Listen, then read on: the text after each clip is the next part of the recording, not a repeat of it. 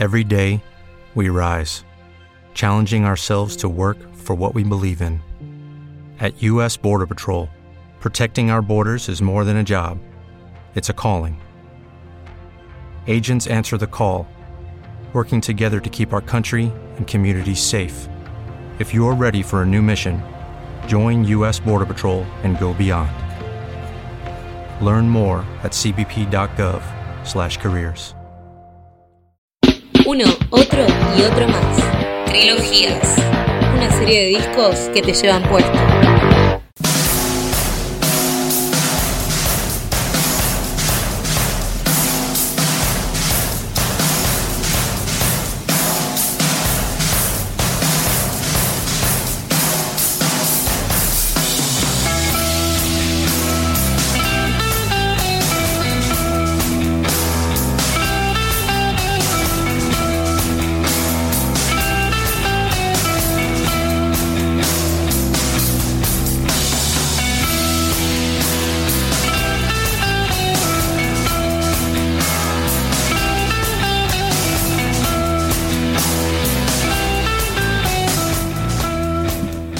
Seguimos con Toma el tren hacia el sur. Y seguimos, después de haber escuchado esto, también con el palo de lo nacional, eh, con una trilogía, una trilogía que viene de la mano justamente de Acorazado Potemkin. Vamos a entrar primero en la banda y mientras más entren los discos, hacer un poquito de historia, pero si tenemos que hablar de Acorazado Potemkin, hay que hablar de una historia que empieza ya por 2009 eh, este trío formado por músicos que también venían pergreñando toda la escena del rock alternativo, del rock que estaba surgiendo, de una variante distinta por otro lado. Y básicamente este trío está formado por un lado por Luciano Esaín en batería, quizás recuerden a Luciano, exacto, Flopa Mansa Minimal es el hermano de Mariano y Valle de Muñecas justamente también con Mariano, son los dos proyectos que también está llevando de la mano Luciano Esaín. Después tenemos a Juan Pablo Fernández en voz y guitarra, una voz muy característica para esos que estén escuchando de fondo Puma Thurman, porque justamente es la voz que viene desde Pequeña Orquesta Reincidentes, otra de esas bandas que ha marcado una escena alternativa en cierta manera acá en, en Argentina dentro del mundillo del rock. Y el tercer nombre es el de Federico Gazarosian en bajo. Y Federico ya viene de una escena presente en los 90 porque viene de bandas como Don Cornelio y La Zona, Los Visitantes y in- incluso 80 y después Me Darás Mil Hijos, que es otra de esas bandas también que viene marcando toda otra movida. Podemos incluso decir de lo que es el indie, pero bueno, un indie que va para otro lado, ¿no? Quizás el indie de, justamente que vamos a estar hablando de Bestia Bebé, no ese sonido, sino otro tipo de búsqueda, otro tipo de letras, de compromiso quizás con respecto a la música. Me siento como Lennon y McCartney acá al lado de usted, eh, de esta forma el micrófono. Sí, el, el indie en realidad tiene que ver con la etiqueta de, de música independiente, ¿no? Después A eso me se le refiero, empieza a atribuir una especie de, de género que, bueno, que reúne un montón de cosas. Obviamente, pero bueno, si hablamos de etiquetas independientes, nos metemos de llena con esto que estamos escuchando, primer disco que viene de- desde Wee Wee Records y se llama Mugre. El debut de la banda fue hacia 2011, un debut que fue bien recibido por parte del público, pero sobre todo muy bien recibido por parte de todo lo que podemos llamar la crítica del rock. Por ejemplo, Alfredo Rosso fue uno de los que cuando escucha a Corazado Potemkin surgiendo lo pone como esas bandas que vienen a renovar, que hay que escuchar y demás. Y hay que tener en cuenta todo lo que se viene mezclando acá. Por un lado, toda esta atmósfera que va quizás por el lado del desert, del lado de, este sonido también bien noventero, pensando, otra vez vuelvo siempre al nombre de Josh Home, pero ese tipo de búsqueda de atmósferas, con un elemento, podés pensar incluso del progresivo, desde algún sonido y demás. Mucho juego de arreglos, pero lo que tiene de particular es que el peso no está hecho desde la parte solista. No es que tenés momentos de riff característicos que busca sobresalir cada uno, sino que funciona como banda en sí, complementada en todo momento. Eh, también hay que destacar el carácter compositivo y vuelve la figura de Fernández, vuelvo a repetir, Pequeña Orquesta Reincidente, para quien no haya escuchado, es una banda recomendable, sobre todo por letra. Esta voz que podemos llamar casi un falsete, una voz que está jugando mucho y que hace mucho a la banda, pero también aporta los coros que hay de por medio en Acorazado Potemkin. Funcionan muy bien ellos en general para, para todo lo que están haciendo y vuelvo a decir lo mismo, no hay un alardeo, lo que se busca es más bien un clímax en lo musical. Después, así como nombramos las bandas a lo que estaban vinculadas, tengan en cuenta que uno de los nombres, alguien que graba un tema acá, es justamente Flo Palestani, está participando en la mitad. Así que tenemos toda una serie ya desde un principio de temas como algo, como la carbonera, que van marcando todo lo que va a ser Acorazado Potemkin y la evolución que va teniendo a lo largo de los discos. Sin dar más vuelta, una perlita, algo particular frente a todo el juego de arreglos. Tiene un tema con un elemento más sucio, con otro tipo de atmósfera. Y me refiero al tema Caracol. Así que sin dar más vueltas y para seguir, antes de seguir con más de esta trilogía, escuchemos Caracol desde el primer disco de Acorazado Potemkin.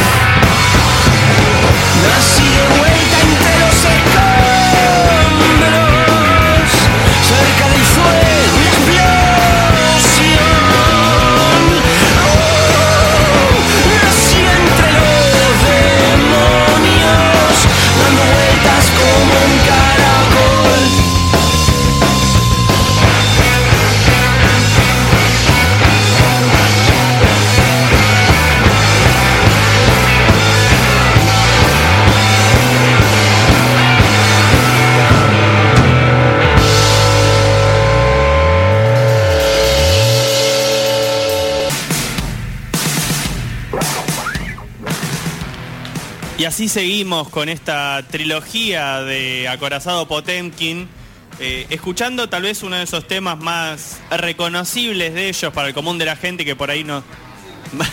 que no sea tan del, del palo, que no haya llegado a la banda. Este tema tuvo más repercusión, me refiero a El Pan del Facho. Y justamente lo que tiene hacia 2014, que es cuando sale su segundo disco, disco que también tiene una particularidad, porque más allá de esos tres años que habían pasado entre el primero y el segundo, eh, sacan el segundo disco grabándolo en 8 o 9 meses, juntándose, presentando el proyecto y mandándose para adelante.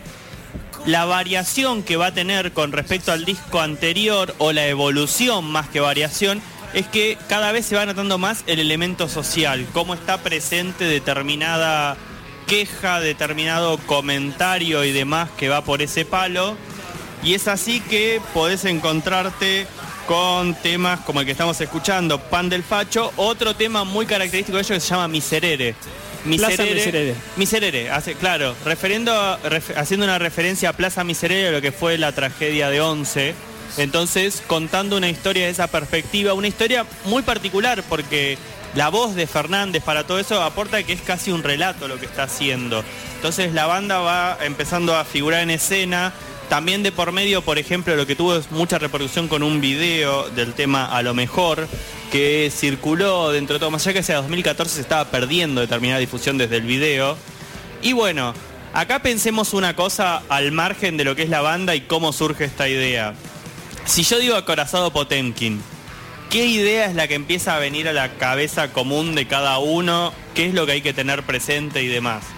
Quizás el primer punto en que acorazado Potemkin viene al imaginario de todos por la película.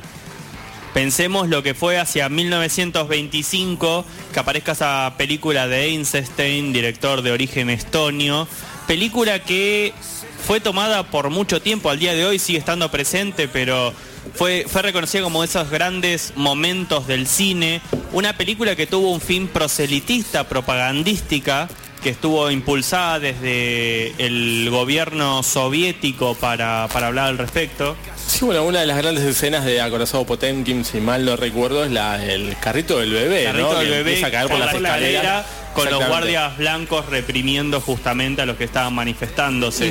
Es, es cine mudo, una, una pérdida de tiempo. Pero bueno, al margen de lo que podamos decir, eh, cuando sale esta película piensen que se estaban cumpliendo justamente 20 años de todo lo que fue la toma del acorazado Potemkin y demás, así que eh, había todo un clima post-revolución y demás que querían dejar muy presente y lo propagandístico siempre fue central dentro de el ideal soviético. Esta película funcionó exactamente de esta manera, fue bien recibida en Occidente, al menos dentro de Europa en general, como obra de arte, una obra de, una película que estaba dividida más o menos en cinco partes, que tenía el relato desde la voz de la persona común, porque esas son otras características del cine de Einstein, dar la voz al trabajador, dar la voz a los que comentan no tienen voz, que no haya un protagonista, sino que sea una cuestión coral la película misma. Así que todo esto está en la idea de la banda cuando justamente van llegando a este momento. Sin dar más vuelta para ir cerrando este segundo disco, escuchemos algo desde ahí y esto va a ser el tema reconstrucción y ya llegamos con el tercer disco de Acorazado Potemkin para hacer la trilogía.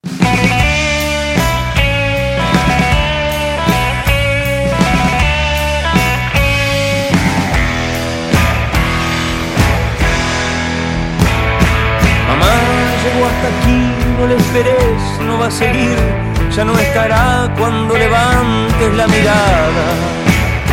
Alguna vez te prometí un lugar a donde descansar, un baño tuyo, una cama siempre desarmada. Y un día te despertarás en brazos de quien te escribió una promesa en la piel que es de por vida. Guitarra muda, tu negro silencio es mi condena. Mi espejo roto de un puñetazo corta las cuerdas. Mamá llegó hasta aquí, no la llores, no hay vuelta atrás, la arena empuja en el reloj su vuelta entera. No hay más palabras que decir, no hay más secretos que guardar, no quedan nombres que agregar en esa lista. Y recordarás que eran las seis y gritarás que a dónde está y bajarás corriendo esa misma escalera.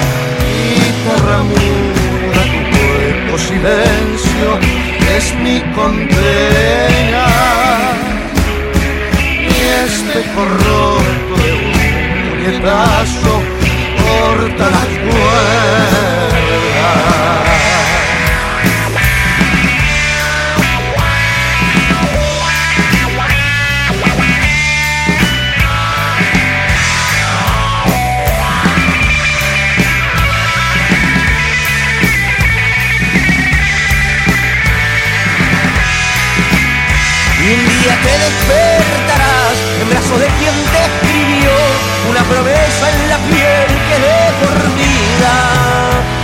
escribió una promesa en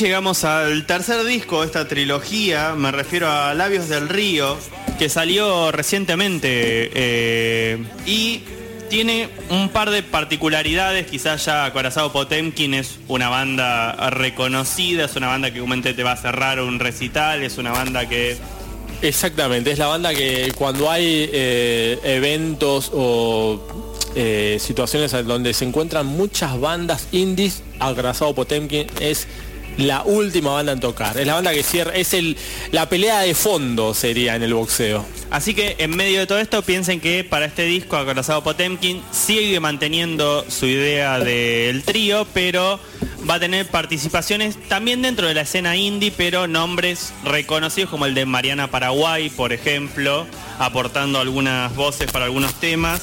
También el de Mariano Fernández Busí, que justamente tiene relación a ellos porque viene desde Me darás mil hijos, actualmente está en una banda de que se llama O. Y también está presente en medio de todo esto eh, Elvi Olaya, que viene desde un palo diferente porque Elvi Olaya viene hacia toda esta renovación del tango, eh, por ejemplo, Alter Tango.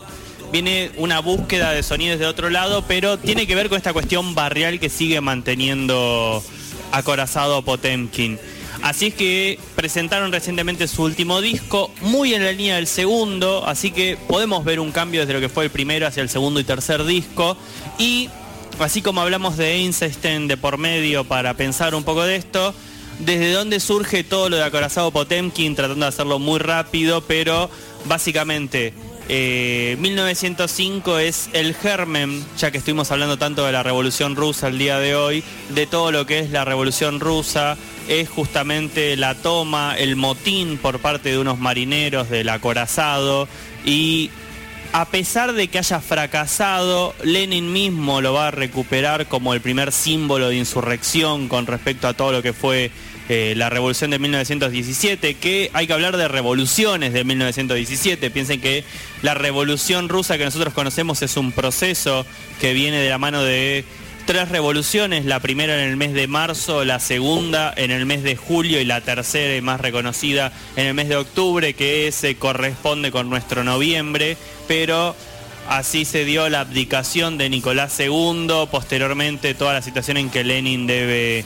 exiliarse hacia Finlandia y su regreso posterior, pero pensemos el proceso histórico y cómo tiene en la figura del acorazado Potemkin un momento en la historia. El acorazado Potemkin sirve posteriormente en la, en la Primera Guerra Mundial, es un buque insignia de guerra. A pesar de todo eso, los americanos desmantelan las máquinas hacia el año 1917-1918 porque no querían que se use el acorazado para atacar al bando de los blancos durante la revolución del 17 y posteriormente termina en una costa, si no me equivoco, de Turquía y en 1923 se lo desmantela. Piensen que cuando hacen la película de 1925 se usa otro barco, a Einstein le dan otro barco para, para todas las escenas ambientadas en Acorazado Potemkin. Sin dar más vueltas, cerrando esta sección de trilogías, me despido desde el último disco con el tema que abre el disco, uno de los que más me gustó, y esto es El Rosarino de Acorazado Potemkin, y ya sigue más Toma Tren hacia el Sur.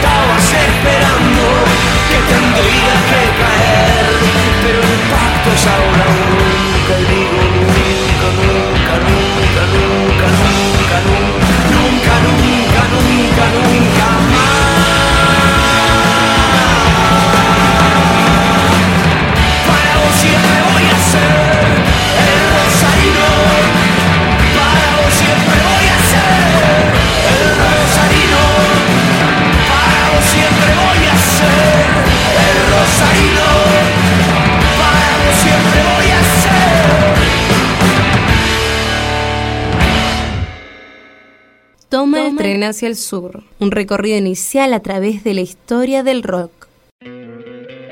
¿No te encantaría tener 100 dólares extra en tu bolsillo? Haz que un experto bilingüe de TurboTax declare tus impuestos para el 31 de marzo y obtén 100 dólares de vuelta al instante. Porque no importa cuáles hayan sido tus logros del año pasado, TurboTax hace que cuenten.